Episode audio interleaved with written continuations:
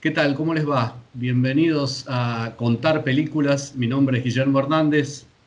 Mi nombre es Martiniano Cardoso. Y nos vamos a encargar un poco de ir desmenuzando las películas que están en Contar para que vos puedas eh, disfrutarlas desde tu casa. Vamos a arrancar con La Luz Incidente de Ariel Rotter, una película que nos encantó a los dos, ¿no siento, Martiniano? Sí, sí, y mm, es muy rica en algo que, mm, que, en alguna vez te escuché decir de esta cosa de los personajes rotos, ¿no? O los personajes... Yo creo que cuando se habla de personajes grises, viste que es muy fácil decir, viste, escribís, alguien lee en el cine un personaje. Para mí un personaje nunca es gris, digamos. Siempre hay algo adentro suyo, digamos. Y en este caso, eh, Erika Rivas, en ese sentido, em, estaría mal llamado un personaje gris. No sé cómo lo ves, Guillo.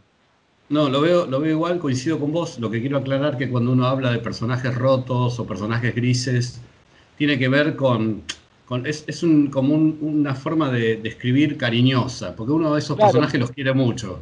Exacto. Ahí yo hago hincapié en, me parece tu acierto, de decir rotos y no grises, digamos. Eh, Totalmente. Y Roto también tiene una, tiene una forma de, que está, está, bueno ser un poco roto, porque todos en algún momento nos pasaron cosas y eso queda ahí. Son, uno dice roto cuando uno tiene cicatrices, cuando uno tiene moretones, todo que te fue dejando la vida. Digo que tiene que ver con la vida misma.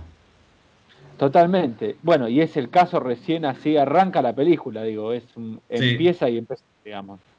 A mí hay una cosa, hay una cosa que me encanta, de, La Luz, que digamos que es una película que está filmada ya de por sí en blanco y negro, lo que es bastante arriesgada para la época en la que estamos viviendo, porque generalmente las generaciones más jóvenes tienen como una resistencia al blanco y negro, cosa que no saben lo que se pierden, ¿no? Porque el gran cine, el gran cine, la gran historia del cine está contada en blanco y negro. Es hermoso ver el blanco y negro, digamos. Para mí hay una cosa de, magia y de, y de tonalidades en el blanco y negro, y esta película lo usa fantástico también, ¿no? Digo. Sí, antes de avanzar con la película en sí, yo quisiera destacar que todos los rubros técnicos son impecables, pero impecables, ¿eh? pocas veces visto en el cine argentino. Sí, sí, sí. Si querés, Arrancamos eh, con, con, Erika Rivas como, como Luisa. En los primeros planos, ya cuando la vemos a Erika Rivas, eh, a mí hay algo que me encanta cuando las cosas se, cuentan sin contarlas. ¿A qué me refiero con esto? en los primeros minutos de la película, Erika Rivas se arrima a un placar, un armario, lo abre y hay colgados cinturones, camisas, pantalones, toda ropa de hombre. Y ella se acerca a una camisa, la saca y la huele, ¿no? Y pocas veces me, sentí tan, tan identificado con esa sensación de ausencia y de tristeza. De, a mí no me tuvieron que contar nada lo que voy a ver después en la película, no me lo tuvieron que contar, porque ya con ese, con ese gesto me doy cuenta que ahí hay una ausencia y un dolor increíble en el personaje de ella. Exacto, totalmente. Y, y lo que a mí me gusta también es que, o sea, corte A, digamos, ella sola, eh, al lado de una piscina, digamos, estamos en los 60, no sabemos bien la fecha, digamos, no, sabemos bien el año, pero sabemos que estamos en los 60. Mediados de eh, los 60, decía. Mediados de los 60. Em, y rápidamente aparece este, este em, hombre extraño del cual no sabemos mucho, eh, bordeando la pileta, digamos. O sea, em, está muy bien una conversación que sucede de fondo, donde lo ves a él aburrido, se cruzan miradas, y te pone en como hablando sobre un empresario, lo cual nos da la idea de que es una señora de clase media alta, ¿no? Digamos, o sea, em, que, se encuentra con, dos hijas este, en crisis, eh, con la muerte del marido y del hermano. Sí, claramente. Y, como bien decís, eh, acá no hay, no hay ninguna duda de que estamos eh, situados en una clase media alta, eh, por definirlo de alguna forma, clase media alta en la cual las tragedias y las situaciones de dolor también existen, ¿no? Y como, bien decís, ella que está todavía con un duelo lacerante, porque me, pasaba dos cosas, no sé si te pasó a vos, nunca la había visto tan hermosa a Erika Rivas, siendo una mujer hermosa como lo es, pero me pareció eh, que era, había tanto dolor en su personaje y a la vez era tan hermosa que ese personaje masculino nuevo que aparece en su vida, era imposible que, se resista al encanto de ella, a esa soledad y a esa hermosura a la vez. Y convino, ¿no? Convino con, con, esto de los rubros técnicos que decías vos, que hablábamos, ¿no? Que eh, la luz, la luz incidente, digamos, valga la redundancia, la luz hace eh, una belleza triste, una, una de, una tristeza hermosa, ¿no? Digamos, a Erika sí. ¿no? Eh, Em, eso es lo que me parece y coincido con vos. Es fascinante, y, perdóname, y, es, fascinante también cómo está planteada. Yo sentí que había como un encuadre constante eh, desde el punto de vista de la cámara, en donde todo está como enmarcado en algo. No sé si notaste eso. Eh, hay, todos los planos están como a través de una puerta o a través de una ventana, o sea, siempre hay un marco para la situación.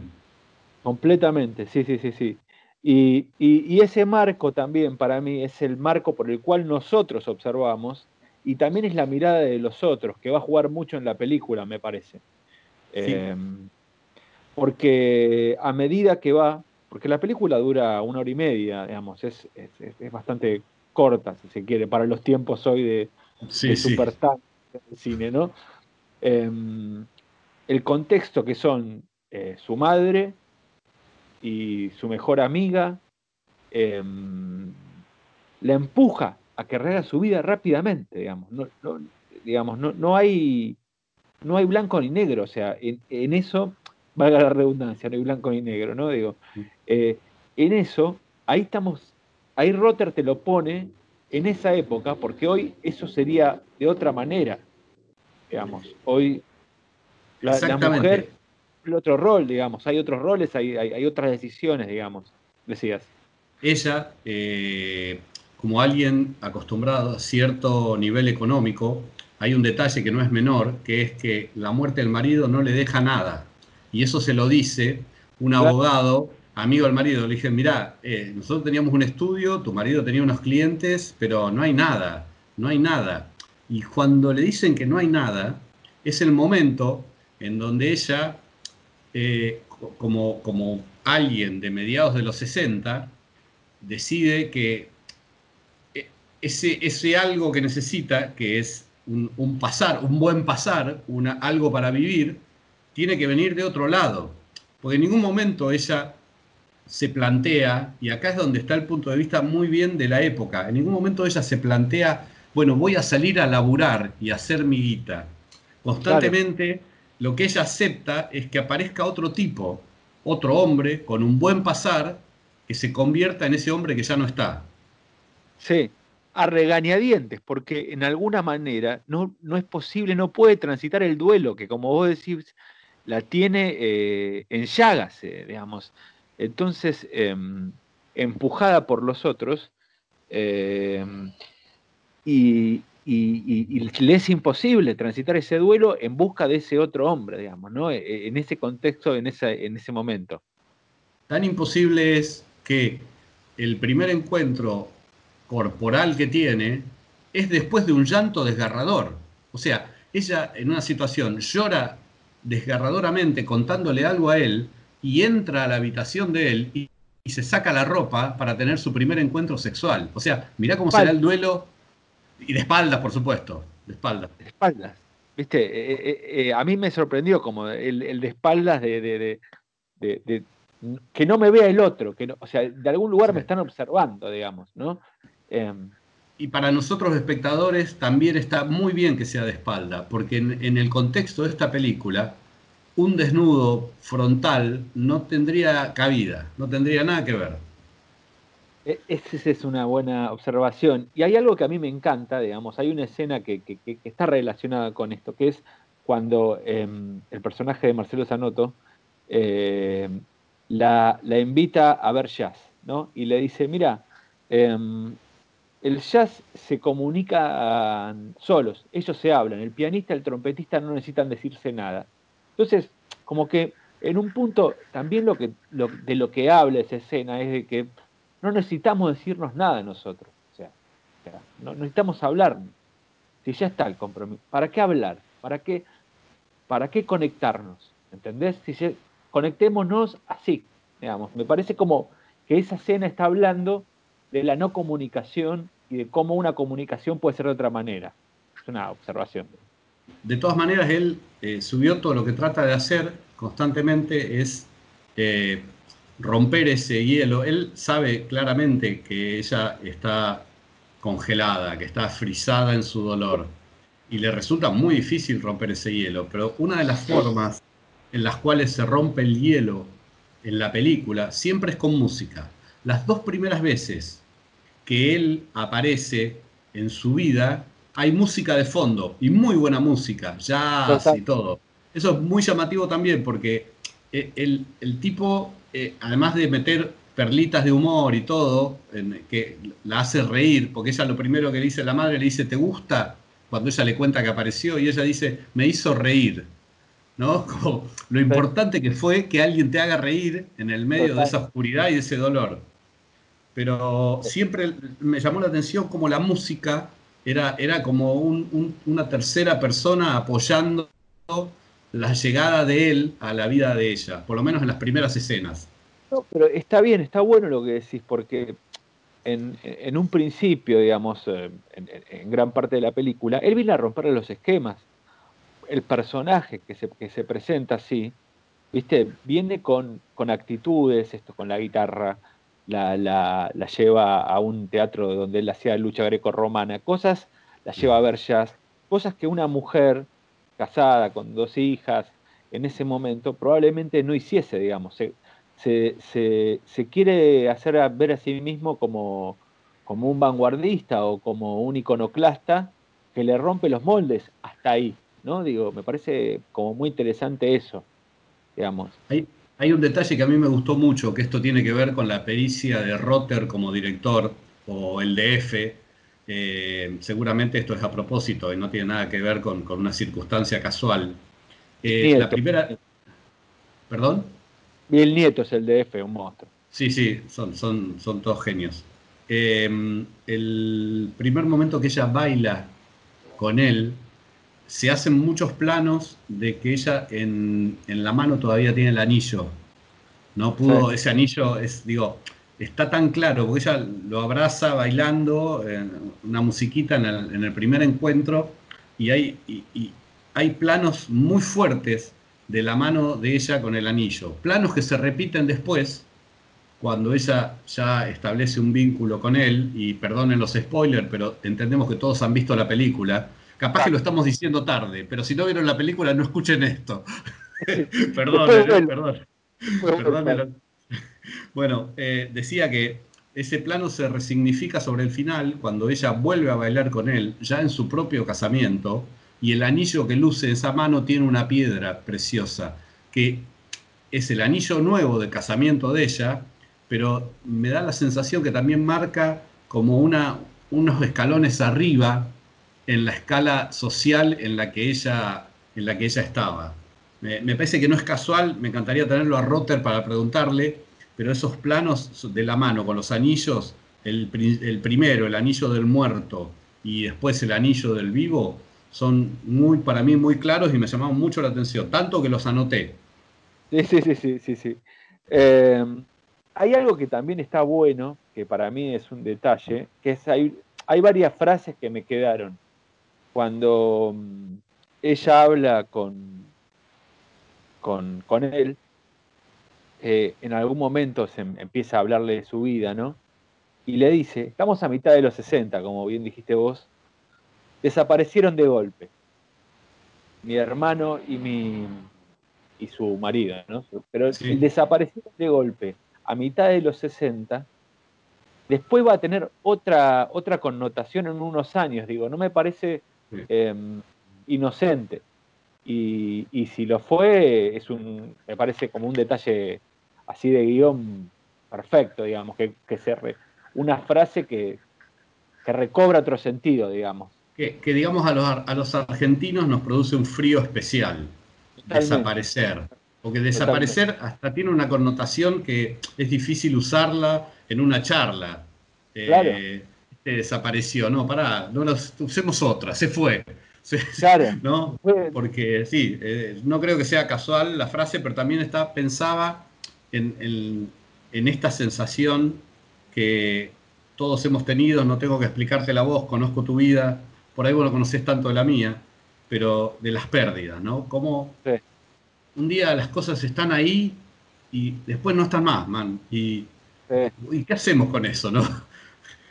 Todos, fuimos, todos fuimos Luisa en algún momento, por eso decimos que está rota y todos estamos rotos. Exactamente, totalmente, totalmente. Em, y, y, lo que no, lo que me parece es que a medida que avanza la película, eh, la presión sobre ella aumenta, digamos. O sea, a medida que, avanza la película, ella no está convencida, sobre todo voy a citar otra frase que sería de hoy, es una frase también adelantada, que es cuando eh, el personaje de Subioto le dice, bueno, vos necesitas una familia, porque ella le quiere poner, él le quiere poner los apellidos a, la, a las chicas. Y ella le dice, nosotros ya somos una familia, y lo descoloca completamente. Y es una frase de Loy esa, digamos. O sea, es como un acto de rebeldía dentro de, ese mundo burgués de clase alta, cómodo, muy entre, entre grandes comillas, quiero decir.